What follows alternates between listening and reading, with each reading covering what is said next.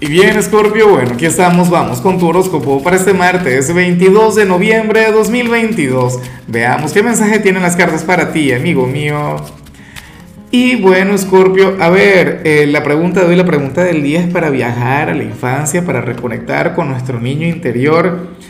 Mira, te quería preguntar cuál era tu juego favorito de la infancia o tu juguete preferido.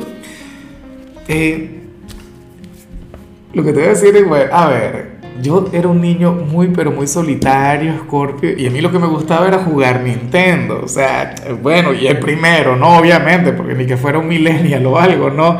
Pero sí recuerdo que, cuando salió el, primer Nintendo, eso para mí fue una locura, fue revelador. Y, y era mi mejor amigo. a ver, en cuanto a lo que sale para ti a nivel general, escorpiano, escorpiana, esto tiene que ver con, con lo que ocurre hoy a nivel astrológico, con lo que pasa allá arriba.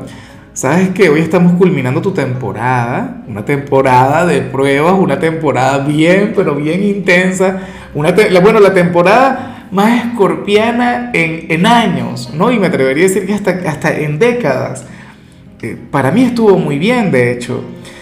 Pero bueno, la cuestión es que el tarot, fíjate que, hoy que el, que el Sol ingresa en Sagitario, que sale de tu signo, viene a recordarte que, que estás comenzando un viaje mágico para las cartas, este año que estás comenzando, Escorpio, será el año, ¿sabes?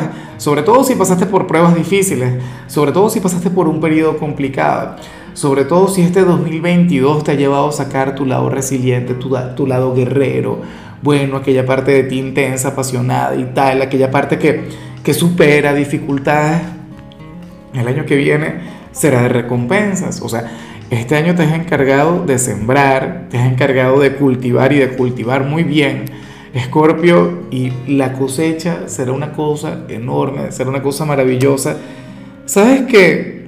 Yo no veía una señal así desde el año antepasado, no, creo que 2019, cuando estábamos con los eclipses en cáncer y, y en Capricornio que a Capricornio le había salido una señal similar. O sea, cuando el Sol salió de su signo para entrar en Acuario, como cada año le salía, primero le salía la misma energía. Y, fíjate que para mí esto fue tan, tan revelador, fue tan bonito que, todavía lo recuerdo. No recuerdo el año en específico, lo que recuerdo es que, que eran aquellos eclipses que estaban antes de, de, de los de Géminis y Sagitario. Bueno, tú estás comenzando una etapa, una era mágica, escorpiano, escorpiana y yo sé que para ti, no solamente el año que viene, tienes que acordarte mucho de esto, sino 2024, eh, sobre todo el 2024 que Plutón, tu regente, va a entrar en Acuario, eso va a ser una locura, pero una locura de verdad. Y, y, yo estoy encantado con todo eso. O sea, tú eres aquel signo quien ahora mismo tiene toda mi atención, mi energía.